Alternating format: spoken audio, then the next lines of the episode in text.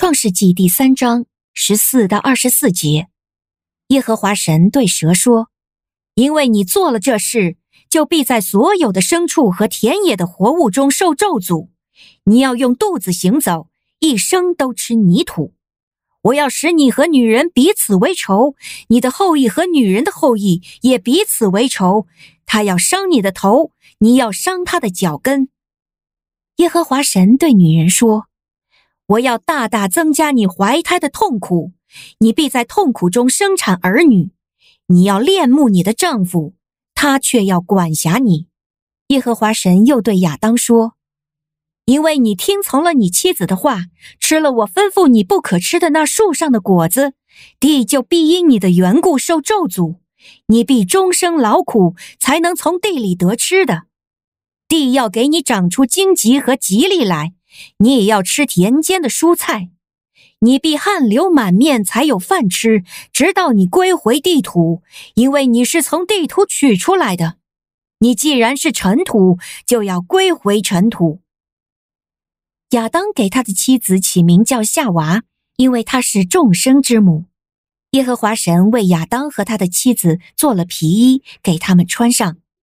耶和华神说：“那人和我们中间的一个相似。”能知善恶，现在恐怕他伸出手来摘取生命树上的果子吃，就永远活着。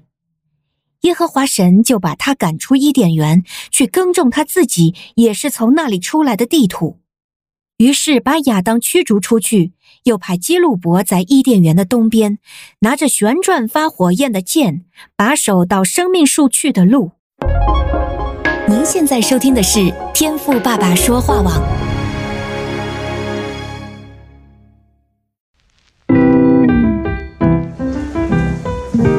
美好的一天，不论你是在早上、中午还是晚上，向您推荐一款能够滋养你灵魂的特调饮料。一会儿呢，就你和主，哎，对了，还有我，咱们一起来品尝这专属于我们的尔梅尔独享杯吧。我是周牧师，今天我们继续来看创世纪第三章的记载啊。那我们要读后面十四到二十四节的经文。昨天的篇幅呢，讲到了亚当还有夏娃啊，吃了分别善恶树上的果子，所以今天呢，这里就提到了神对他们的惩罚。不过，与其说是惩罚啊，我在默想这段经文的时候呢，所看到的啊，更是神怜悯的心肠。十六节一直到第十九节啊，讲到的是亚当还有夏娃，接下来呢，得要因罪而付上了代价啊。那照理说啊，他们应该是要死的，但这里呢，却让我们看到他们只是会苦会累而已啊。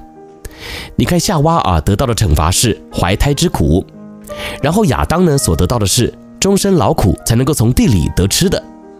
所以简单来说啊，他们似乎并没有立刻被神的震怒所击杀，而这个呢，就是我首先所体会到神向他们施怜悯的地方啊。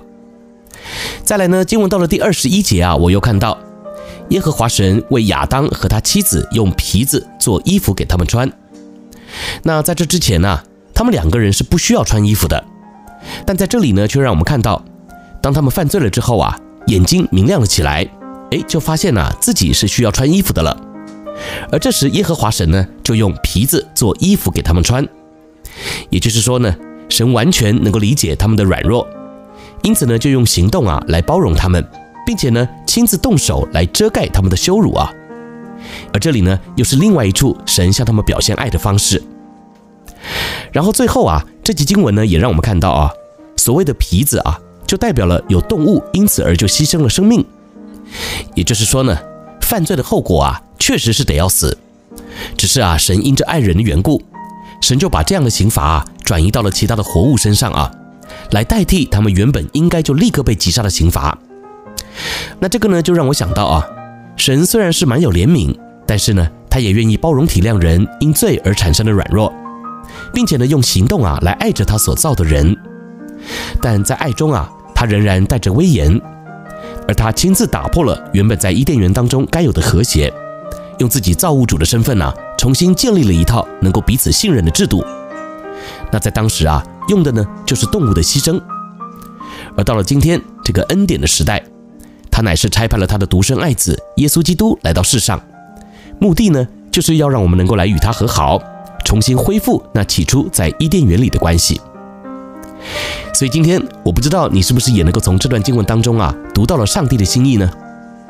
别忘了啊，我们的神是爱中藏威的神，这位主啊，他确实是充满威严的神，但他呢也是愿意向我们发怜悯并且施慈爱的神哦。因此，愿我们都能够好好的珍惜并且把握住这份得来不易的关系，让我们就透过每日的灵修与主更亲近哦。